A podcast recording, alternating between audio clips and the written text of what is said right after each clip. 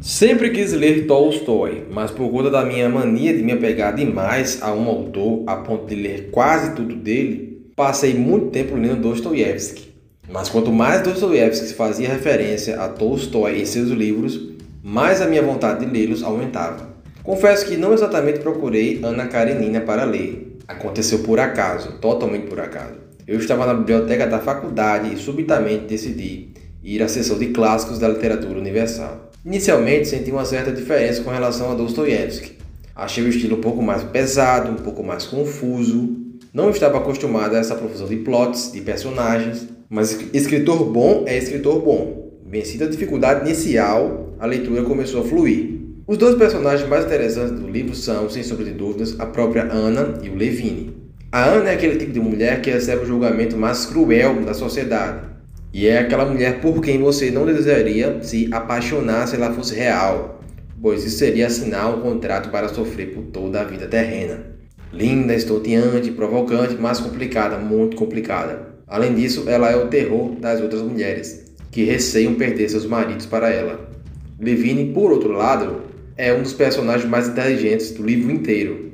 Penso eu que para compreender de fato este livro, será necessário uma outra leitura, agora mais contextualizada com conceitos de economia, filosofia e fatos históricos, pois em muitas passagens o livro se detém em questões sobre agricultura ou sobre organização social.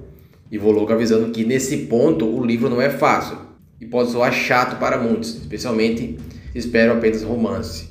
E Levine, é claro, é o personagem que mais demonstra ter opiniões fortes, as quais, acredito eu, seriam as opiniões do próprio Tolstói, o personagem parece ser quase um alter que representa a opinião política do autor.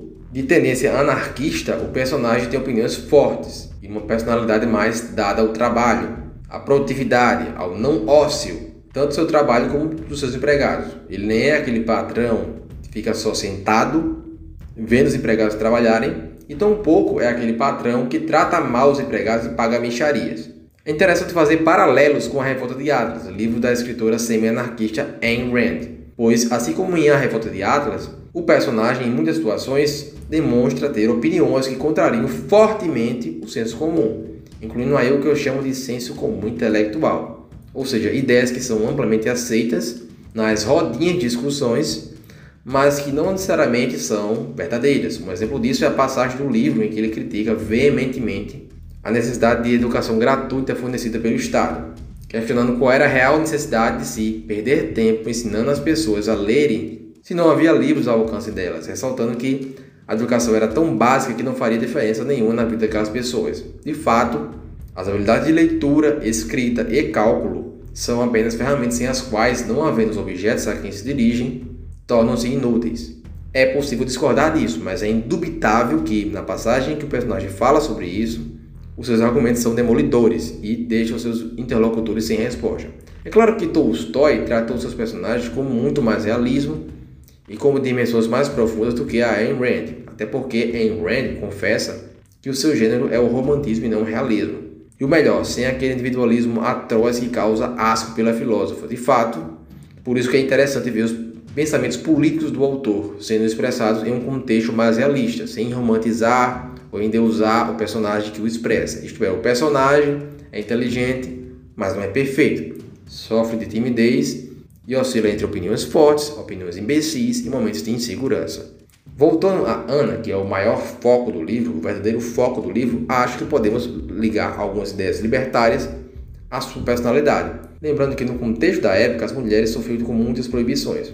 O tipo de mulher que Ana é hoje em dia não é bem aceito. Podemos imaginar que naquela sociedade a falta de aceitação era dez vezes pior. É uma personagem que inclusive lembrou-me muito da Capitu, romance machadiano. Mas o seu final é um dos mais infelizes de toda a literatura.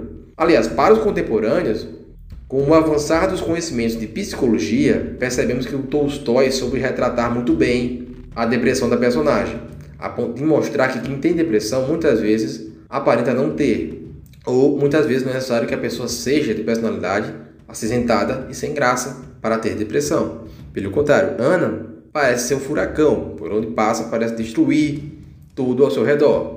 E essa sua energia facilmente nos confunde. No entanto, não nos esqueçamos que alguns traços de depressão podem ser impulsividade, raiva e irritação excessiva, ou seja, a personagem não precisa parecer tímida ou antissocial para que sofra de depressão. Para se ter uma ideia de como a Ana era uma personalidade marcante, até o próprio Levine, em algum momento da história, sofre uma leve paixão por Ana. Ela torna-se o que as pessoas hoje chamam de crush, ou seja, uma pessoa que você acha muito bonita e admirável, a ponto de se sentir ruborizado perto dela, mas que não necessariamente é a pessoa que você ama. Levine era casado, amava Kitty, mas no primeiro momento em que encontra Ana, é instantaneamente atropelado pela beleza daquela mulher e não conseguiu notar a placa, ou seja, nem o mais forte amor conseguiu resistir por alguns segundos à figura colossal dessa grande mulher.